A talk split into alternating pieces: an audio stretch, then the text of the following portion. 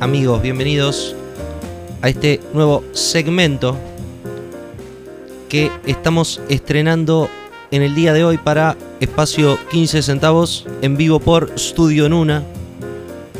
Estos segmentos itinerantes que viajan de un lugar al otro, pero que en este momento dije tantas cosas para hablar, decir, y nunca voy a esos lugares que en algún momento me hicieron volar hacia lugares sin destino.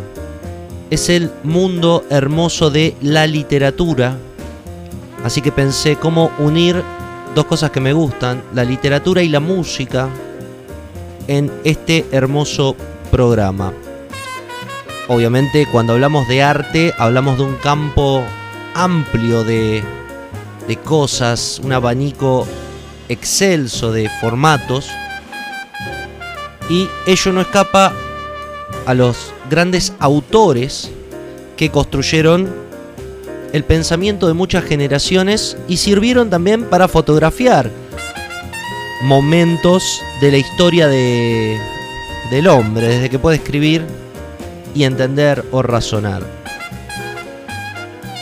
Bienvenidos a este programa llamado De libros y rock. Quizás en el rock por ahí a veces me a decir, esto no es rock, esto no es rock. Y no, porque lo voy a tomar desde esta, este costado metafórico en el cual simbolizo la música construida a partir de la piedra rodante que va acumulando y acumulando cuesta abajo y cuando se estrella rompe con todo, mostrando siempre la visceralidad, la vanguardia de este espíritu creativo. Bienvenidos a todos a De Libros y Rock, este segmento que lo vas a escuchar en vivo, también lo vas a escuchar en espacio 15 centavos y estamos en vivo en Studio Nuna.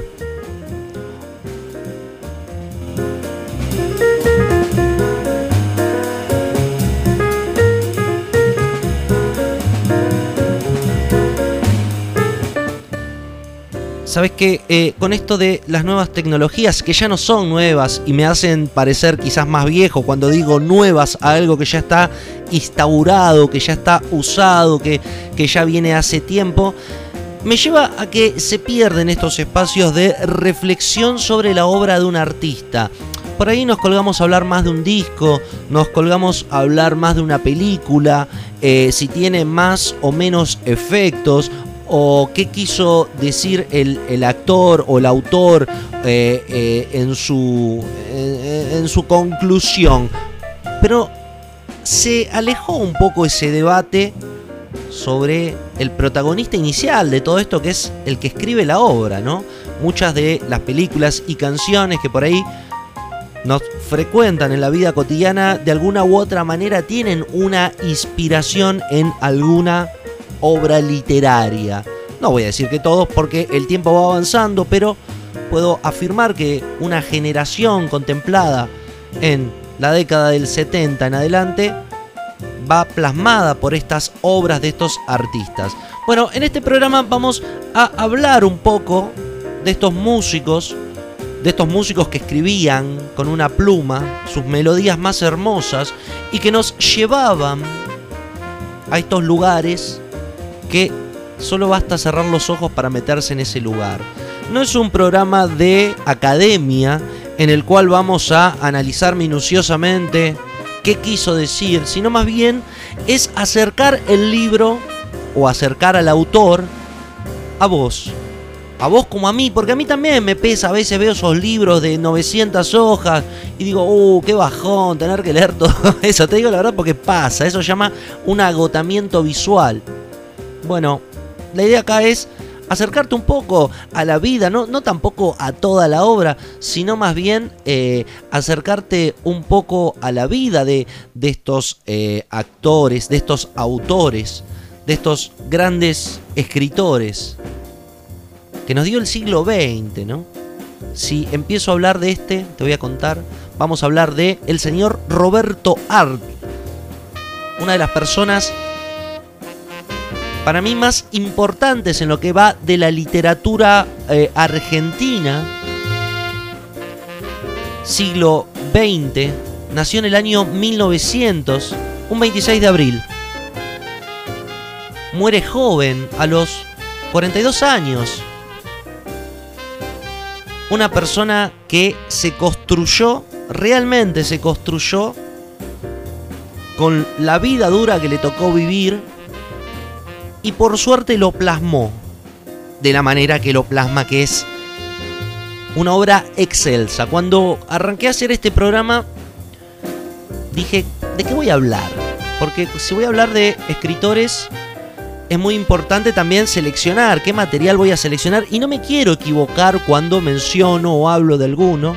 Entonces trato de buscar a, gente significativa, a personalidades que me representen alguna especie de, de cariño, ¿no? Hacia, hacia su persona. Y Roberto Art es esta persona que se enmarca en los primeros albores de, del siglo XX. Como te decía, nace en el 1900.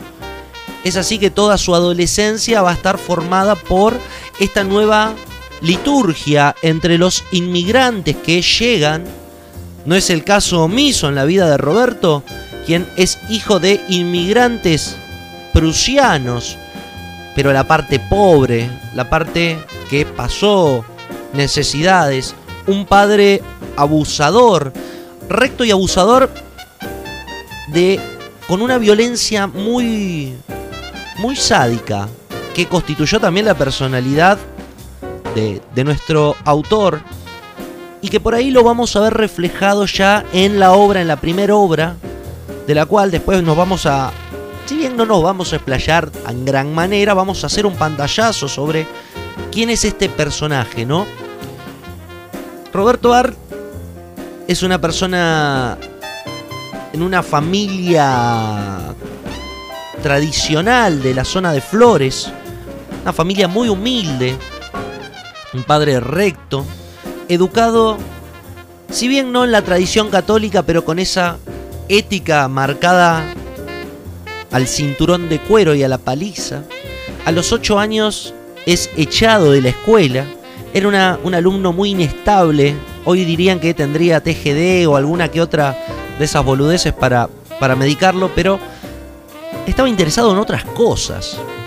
Su sagacidad lo llevó a ser autodidacta, a ser una persona que se educó por su cuenta. Y en ese por su cuenta elabora un conocimiento muy interesante. Por un lado, amante de las ciencias, por el otro lado de la literatura rusa, no es otro sino Dostoyevsky, Fyodor Dostoyevsky, quien va a ser su mentor ideológico Algún día vamos a hablar de Dostoyevsky, no, espero que no, no dentro de mucho, porque es una de las personas también más grandiosas de, la literatura. Pero es Dostoyevsky en, en, esta cuestión de la constitución de la ética, la moral, cómo debe constituirse uno y, por supuesto, la gracia de Dios sobre la persona. Dios es un miserable que castiga, castiga, castiga. Entonces uno tiene que, ¿cómo actúa? Y este es el pensamiento que va a marcar a Art durante toda su vida y toda su carrera. Esta visceralidad y esta forma de ejecutar una escritura sagaz. Una escritura que se sabe desenvolver en un territorio en un territorio que está siendo explorado. Ustedes piensen que cuando Roberto tiene 20 años, estamos en 1920.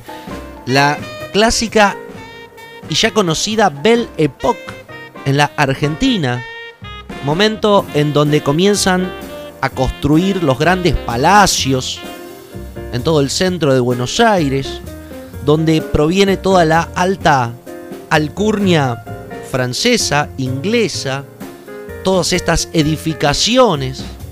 Estamos en un momento donde la opulencia solamente se ve reflejada en el centro y la miseria en la periferia, ¿no? Y Roberto justamente es testigo fiel de esto. Estamos en vivo de libros y rock. Vamos a escuchar un tema y continuamos hablando un poco de Roberto Art.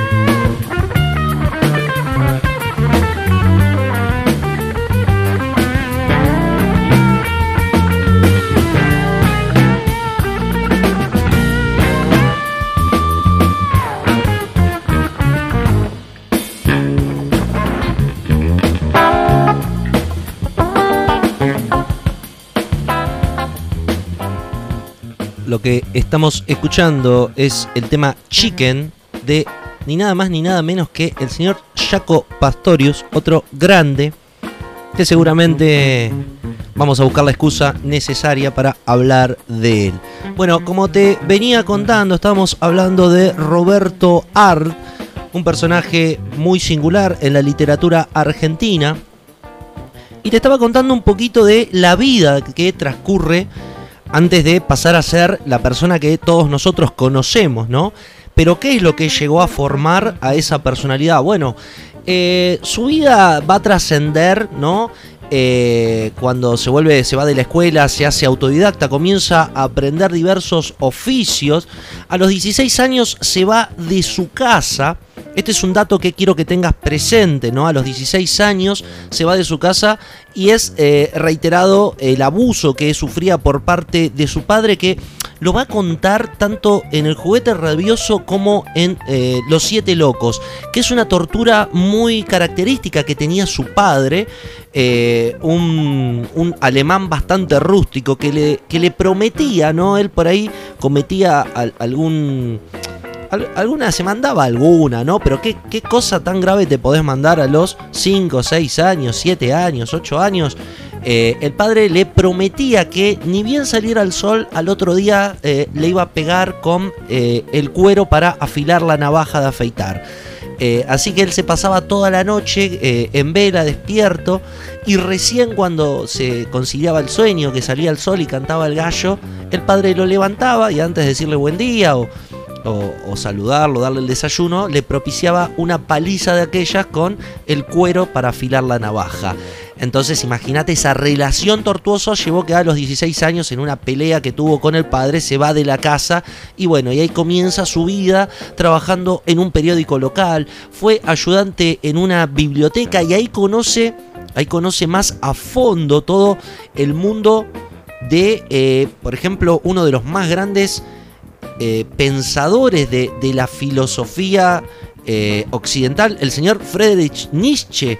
Eh, es ahí cuando comienza a, incursionar en los grandes pensadores como Balzac, en la filosofía que empieza a surgir, ¿no? En la filosofía moderna, en la construcción y deconstrucción de la sociedad, justamente si hablamos de Dostoyevsky, de arrojar a la sociedad y todos los viejos mandatos y construir una sociedad nueva. Entonces son todas estas cuestiones de la vanguardia. Comencemos a, situarnos en un momento en donde, por ejemplo, desde otro lugar, Bertolt Brecht está armando junto a Tristán Sara lo que es el surrealismo. También es un momento en donde la literatura decide tomar otro, otro camino, ¿no? Eh, trabajó, trabajó, como pintor, bueno, mecánico, soldador eh, en el puerto, manejó una fábrica de ladrillos y hasta llegó a ponerse eh, de socio con otro, con otro actor, Pascual Nacarati, quien haya interpretado ni nada más ni nada menos que a don Juan Manuel de Rosas en aquella película mítica de la historia argentina, que era, no me acuerdo quién la dirigió, pero bueno, se puso un laboratorio químico eh, y patentó unas medias reforzadas con caucho. ¿Viste? En un momento en donde se usaban las medias de nylon, esta cuestión de, inventor lo va a propulsar mucho en las novelas que, bueno, vamos a hablar a continuación. Eh, contengamos que los años 20 es un, un momento... Eh, si bien hay una bonanza económica para un sector de la sociedad, también hay una, una explotación bastante, bastante grosera por parte de, de los de las empresas burguesas, ¿no? En el año 1919, en el año 1921, eh, reiteradas represiones y matanzas a los obreros, va a colocar también esta dicotomía entre las dos sociedades, la sociedad de la capital federal y la sociedad que constituye a toda eh, la región trabajadora proletaria de la provincia de Buenos Aires y sus alrededores. Esto lo va a llevar a formar parte de uno de los grupos eh, pensadores de la época de, de 1920, que es el grupo de Boedo. El grupo eh, de Boedo es eh, justamente un grupo de, personas ¿no? Que, se, van a, se van a juntar en un café y van a comenzar a editar columnas, van a empezar a editar eh, en periódicos y es donde justamente él se va a acercar con esas ideas ligadas a la izquierda, a acercarse al proletario, a acercarse al pensamiento de los de abajo, el deseo de vincularse con los sectores populares y supuestamente y en especial importancia con el movimiento obrero. Así que este grupo de Boedo va a ser el que lo va a contextualizar en toda su narrativa. Bueno, hasta acá estamos viendo un poquito la personalidad de Roberto Art, pero todo esto, todo esto todavía no es eh, el Roberto Art que vamos a conocer por la, por la publicación, sino es lo que lo construye a él como una persona, una persona bastante sufrida, una persona bastante castigada y con, por suerte con, con esa inquietud de eh, conocer y, y, superarse diariamente. Se casa Roberto Art, pero la esposa tiene un problema, tiene un problema respiratorio, que en esa época era muy, muy cotidiano, eh, algunos que podían obviamente, eh, trasladarse. Creían que eh, los problemas respiratorios eran causados por la humedad del ambiente, hecho por el cual debían eh, trasladarse a ambientes más secos. Es así que Roberto se va directamente a vivir a Córdoba y bueno, ahí comienza a pergreñar lo que es su primer novela, su primer gran novela. Vos sabés que lo que te estaba contando de el grupo de Boedo estaba un poquito a las antípodas de otro grupo un poquito más eh, selecto que va a ser el grupo de Florida, ¿no? Grupo que eh, participaba ni nada más ni nada menos que el señor Jorge Luis Borges y que tenía otra visión de la literatura, más, más académica, más limpia, más, más como la, literatura de élite, ¿no? Esto es lo, lo que se oponía. Estamos en este especial de, de libros y rock. Lo que estamos escuchando, Water Report, banda de Jacob Pastorius. Estamos en vivo en estudionuna.com.ar. Bueno, se le acabó la plata. Tiene que editar un libro. Tenía esta novela. Y acá vamos a empezar a analizar de qué va. Pero primero vamos a escuchar un poco de música.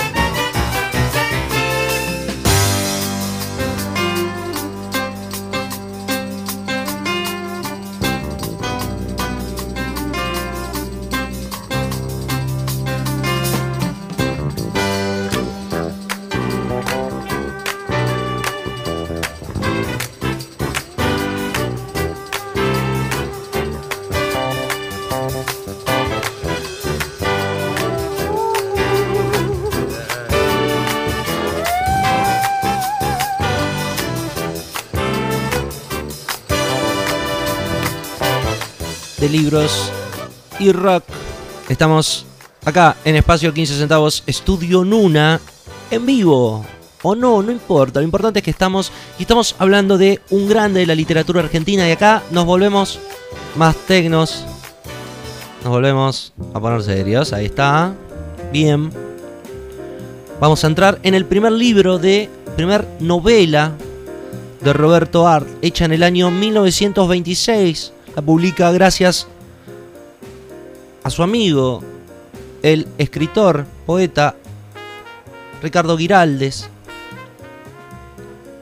Esto, esta obra lo va a remontar y lo va a colocar en un lugar bastante importante porque constituye una de las novelas más emblemáticas de la literatura argentina. Está bien, lo va a recobrar la notoriedad tiempo después de la muerte, así como, como un furor.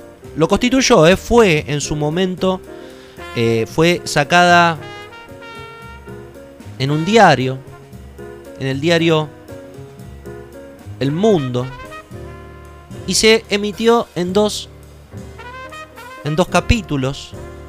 Tiempo después, bueno, las editoriales lo, lo llevaron a, las ediciones. Em, el periodismo para Art fue el medio principal de subsistencia. En el año 1927 ya era cronista de la crítica en policiales y esto le sirvió también en la narrativa que tiene clara y concreta, ¿no? Ya en El juguete rabioso, un año antes, cuando lo, edita, cuenta muchas partes de su vida que nos da a entender cómo, cómo la pasó de chico y, por lo cual es lo que conlleva el pensamiento que él tiene, ¿no? Eh, es una novela muy buena que te recomiendo que si no la leíste, la busques, la leas, porque te lleva a un lugar muy triste, no solamente del personaje, sino de esta cuestión que también nos va a plantear Fidor Dostoyevsky, de a dónde va el alma, ¿no? Es, se divide en cuatro capítulos. En estos cuatro capítulos te va contando cuatro momentos de la vida del personaje, Silvio Astier, en el cual es como esta justificación desde, desde visto desde, desde este muchacho, ¿no? Por ejemplo, primero cuando se hace delincuente, después cuando decide redimirse con la sociedad y bueno, ir a trabajar y cómo lo explotan. Es esta sociedad de principios de siglo de la inmigración, los tanos, los judíos, los polacos, ¿no? Los que tenían la, verdulería, el que tenía la, biblioteca, el que tenía la tintorería, estos oficios que se constituían antes, y cómo te explotaban, y cómo te, cómo te explotaban, ¿no? Sobre todas las cosas, el trabajo infantil, ¿no? Después el tipo consigue entrar al ejército, a la escuela de aviación, como aprendiz de mecánico, y primero lo aceptaron, y se sorprendieron de lo brillante que era, pero luego le dijeron, lo dieron de baja, porque no necesitan personas inteligentes, sino brutos para trabajar, ¿no? Esto es una, de las frases que me quedó. No se necesita gente inteligente, sino brutos para trabajo. Eh, y después, bueno, tiene una, una, una parte de redención en donde primero va a participar de, de un ilícito y luego se arrepiente. Entonces, te muestra esta, esta visión que, le da Roberto a, a, sus personajes. Personajes que se manejan con, con cierto cinismo, es verdad. Manejan un cinismo bastante explícito para la literatura de la época, pero que no carece de alguna justificación, ¿no? El acto de robarle a un ladrón. ¿Cuál, cuál sería el pecado principal, no? Por eso esta obra para mí es fundacional, tanto en la literatura eh, cronista del argentino, sino también en la literatura de Roberto Ar. Eh, generalmente tratamos de hacer mención de los poetas malditos, ¿no? Y Roberto Ar no se escapa de estas características.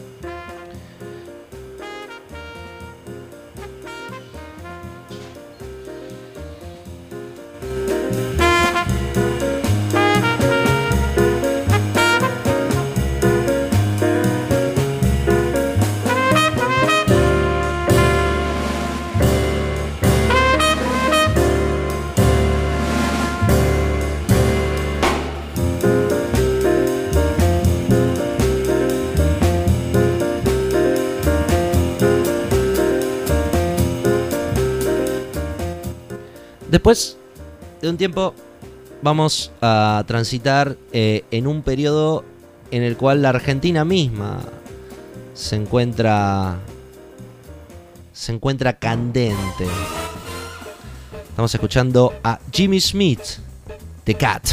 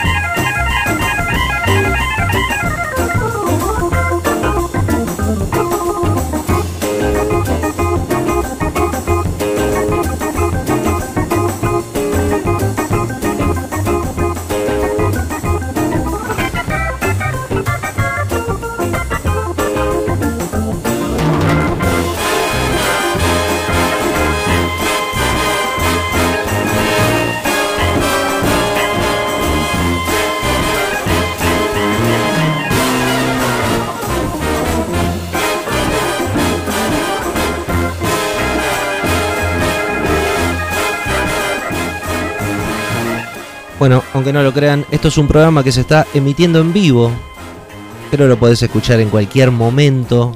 Eso es lo que lo hace tan, tan bueno. Pasó tiempo del 26 a este otro gran disco, pero ese tiempo también sirvió para elaborar una de las grandes novelas que supera incluso, no, no lo vamos a poner en una competencia, pero llega a a una literatura que está muy contemporánea, muy contemporánea a la de su maestro, ¿no? A la de Dostoyevsky. Dostoyevsky es un también un, un escritor ruso que tiene esta cuestión de crear múltiples personajes y un universo por cada uno de ellos, ¿no? Estas historias que abren eh, un abanico de posibilidades y la historia siempre transcurre hacia un lugar, pero vista desde diferentes, eh, diferentes espejos. Eh, esto va a ser fundamental. Con Los Siete Locos, Roberto crea una novela en el cual se van a desarrollar algunos de los problemas más visibles de la época, por ejemplo el derrocamiento de Irigoyen, por ejemplo ya el advenimiento de lo que va a ser una Segunda Guerra Mundial, las consecuencias sociales y políticas de la represión obrera, la necesidad anarquista de destruir la sociedad para construir una nueva, son todas ideas que van a desarrollar la gran problemática planteada por el existencialismo filosófico, ¿no? ¿Qué somos? ¿Hacia dónde vamos? Las cuestiones morales también están puestas de manifiesto. Quizás una de las escenas más, más fuertes que, que, me, que me tocó presenciar cuando leí esta novela, esta gran novela, digo, me tocó presenciar porque me voy imaginando cada cosa mientras leo, son los primeros capítulos cuando la esposa lo abandona y este dilema moral, ¿no? De, de que no estaba perdiendo una esposa, sino una propiedad. O, y se pone en tela de juicio esa, esa cuestión, ¿no? Eh, la soledad, la angustia ante el sinsentido de la vida, la desolación de la muerte, son temas recurrentes en este en esta novela que, que, sin pensarse metafísica o, de un relato místico y difícil de interpretar, todo lo contrario, es una obra de lúcida crítica social a la Argentina de los años 20. Los Siete Locos es un libro doble que, que culmina con la segunda parte llamada Los Lanzallamas. Eh, Los Siete Locos no es simplemente una novela así porque sí, representa una de las piezas dentro de la literatura de una época. Es una, es una novela que, por suerte hasta el día de hoy eh, se difunde en las escuelas como, como parte de, la literatura. Y va a constituir justamente esta, esta parte ¿no? de, la Argentina, ¿no? Eh, el protagonista es, eh, está desesperado por la falta de dinero, ante la falta de perspectivas de una sociedad que pretende cambiar un orden social trata a través de eh, una cruel y terrible revolución que él va a hacer y que, es ideada por un astrólogo. hoy te pones a pensar una persona de mente, ¿no? Que tiene todo, bueno, financia todo el proyecto y quiere construir una fábrica. Bueno, una, locura. Eh, muy buena, muy buena novela que, que va a entregar Roberto Art. En el año 1900 31, cuando es capturado el, el activista anarquista Seferino Di Giovanni, aquel quien haya puesto una bomba en la embajada de Estados Unidos, es condenado a fusilamiento y él como justamente cronista de crítica es eh, quien eh, presencia el fusilamiento de Di Giovanni ¿no? y escribe una de, de las piezas más hermosas y tristes de, la época. Y acá refleja esa fotografía ¿no? de, de su reproducción textual de cómo fue el fusilamiento de, de este líder anarquista. Te leo un pedacito, corto la música, dice, eh, el condenado camina como un pato, los pies arrojados como una barra de hierro a las esposas que amarran las manos. Atraviesa la fanja de adoquinado rústico. Algunos espectadores se ríen. El tipo va describiendo todo lo que ve a su alrededor y bueno, luego continúa. Te recomiendo que la, que la leas, no la voy a leer en este momento, pero te recomiendo que la leas. Eh, se llama El fusilamiento de, Seferino Di Giovanni por Roberto Arlt. Bueno, hasta acá estamos con Los Siete Locos, Los Lanzallamas. La obra de Roberto Arlt se constituye justamente no solo por las novelas, sino más bien por cuentos. Cuentos como El gato cocido, El jorobadito, El criador de gorilas, Estoy cargada de muerte y otros borradores, y después, bueno, obras de teatro que son interpretaciones, 300 millones, separación feroz, prueba de amor. Eh, y bueno, lo más conocido, las aguafuertes porteñas, que son críticas, o mejor dicho, pinceladas de la sociedad. Un agua fuerte es una fotografía de la sociedad en ese tiempo y él que sabe relatar bien lo sabe llevar a cabo.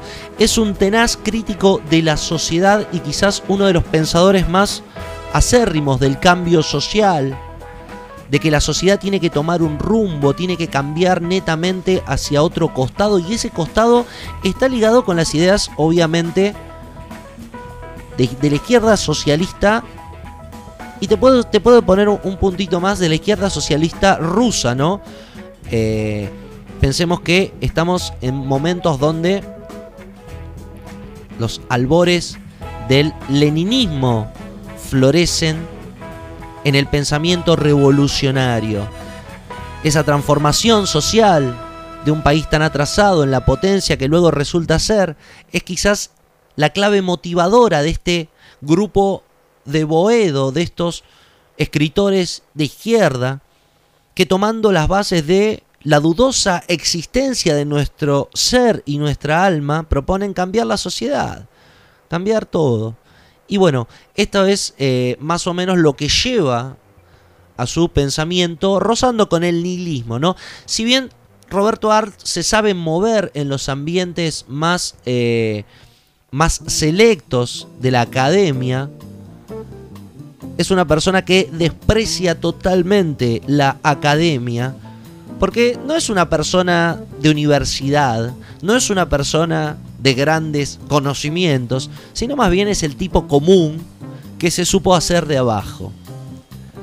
Con ustedes, señoras y señores, en este de libros y rock, estamos escuchando a Pat Martino con Suni y estuvimos hablando un poco de El genio de Roberto Art.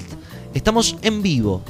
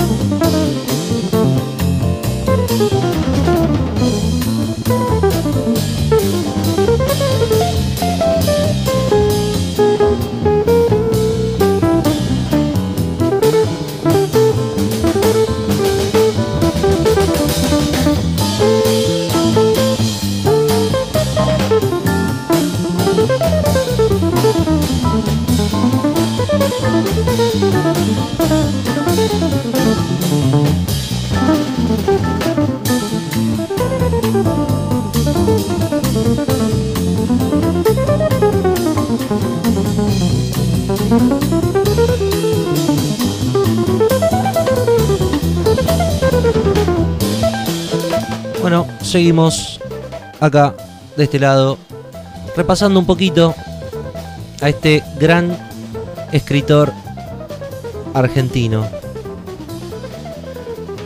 Quizás nunca le interesó mantenerse dentro del buen gusto, ni se privó de utilizar ninguna herramienta al alcance de su escritura que fuera eficaz para retratar la realidad de el modo descarnado en cual él lo hacía. Por eso algunos de los libros causaron un revuelo y un escándalo. La desprolijidad de su escritura, los errores ortográficos, eso es tremendo, eh, quedaban reducidos a meros detalles anecdóticos a la hora de evaluar una obra que ocupa un lugar esencial dentro de la literatura argentina del siglo XX, justamente por la fuerza de un estilo y de uno de los argumentos ajenos a toda voluntad estetizante, ¿no? Característicos de otras corrientes dominantes de la literatura nacional, es lo que veníamos hablando. En el prólogo de los lanzallamas, que suele ser considerado como una manifestación esencial y definitiva de sus ideas en torno a la labor literaria, Roberto Art define su papel de creador frente al establishment, al tiempo que critica con dureza el sistema de reconocimiento y promoción cultural de la época, ¿no? Como, diciendo que no, no, no, no toman el papel de crear, sino de eh, llenarse de flores en circuitos cerrados. En vez de escribir para la gente, se... Eh, bueno, no, iba a usar una palabra soez, pero no la voy a usar. Se, se adornan, digamos. Bueno, la obra de Roberto Art es vista como un espacio de confluencia de los discursos más significativos del siglo XX. Eh, desde la utopía socialista y anarquista de las primeras décadas y después los subsiguientes eh, proyectos totalitarios, ¿no? especialmente el nazismo, el fascismo, así como un amplio repertorio de saberes vinculados a las ciencias ocultas. Esto lo manifiesta en toda su obra. ¿no? Eh, En la novela Los Siete Locos, este último aspecto se evidencia con mayor contundencia a través de los sueños y las fantasías que encarnan los personajes que, que lo vinculan con la iconografía ocultista. Sin ir más lejos, uno de los protagonistas fundamentales es el astrólogo. Em, bueno, yo te voy a recomendar, si no tenés mucho tiempo para la lectura, que arranques con El juguete rabioso. Em, arrancó con el teatro y, tuvo, tuvo, tuvo una, un buen, una buena propuesta. Eh, la, angustia aparece como una motivación recurrente. Eh, es el equivalente de soñar despierto, como él decía. Eh, pero estos sueños se van a enfrentar con la dura realidad y se desvanecen bruscamente. de ahí que predomina una propuesta teatral que no va a ser tan aceptada y, eso lo va a llevar quizás a una, a una depresión que bueno, eh, fueron, fueron los últimos 10 años de la vida del autor, ¿no? Este, esta incursión en el teatro. Después de su muerte, bueno, van a empezar a tomar una, una carencia diferente. Em, va a morir de un paro cardíaco.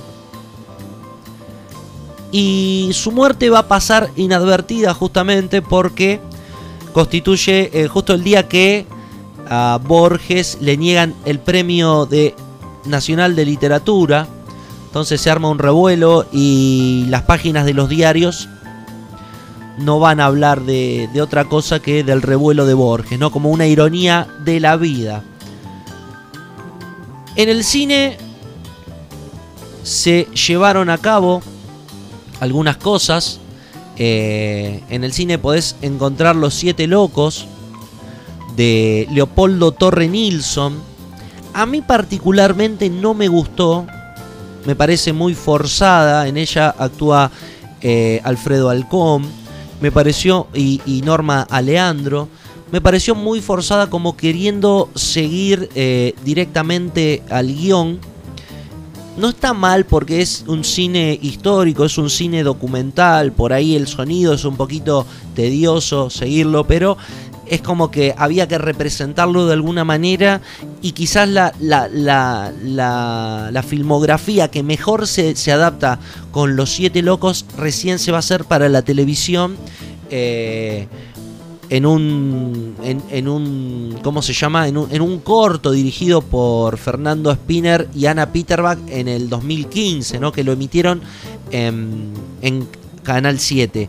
Después, otra de las películas que, se va a editar de Roberto Ar va a ser El juguete rabioso.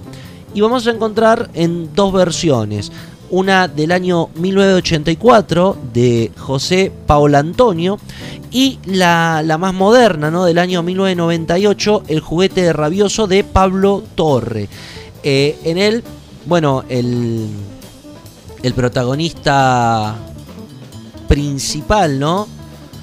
Lo vamos a encontrar en Lito Cruz. Bueno, va a estar Mariano Torre, Telma Viral.